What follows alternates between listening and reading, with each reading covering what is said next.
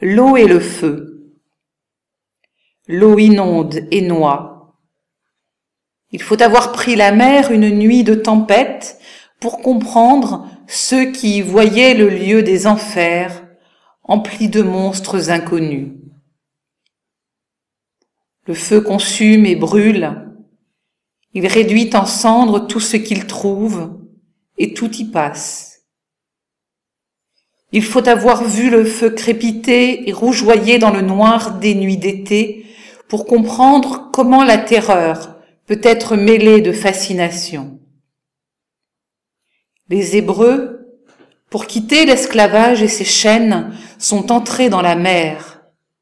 La mer, un instant, a retenu son souffle, ébloui de voir ce petit peuple déterminé à vaincre ses propres démons pour aller au désert rendre un culte à son Dieu. Et le peuple est passé à travers la mer sans mouiller sa sandale, si ce n'est dans une flaque, ici ou là, où un poisson se débattait car il n'allait pas assez vite et que déjà l'eau lui manquait.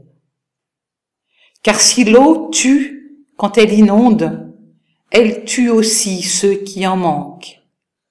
Et le peuple l'a pris à ses dépens. Au désert, c'est dans le feu qu'il est entré. Alors, il a pris Dieu. Il a pris à mendier son eau, car Dieu donne aux mains vides. Et il a pris du feu à brûler ses idoles, à marcher dans la nuit. Car Dieu, son Dieu, était le feu qui éclairait sa nuit et réchauffait son cœur.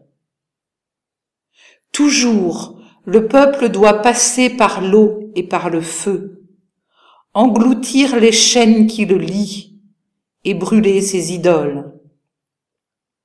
Au petit matin de Pâques, tu nous laisses, Seigneur, l'eau et le feu, sans danger désormais.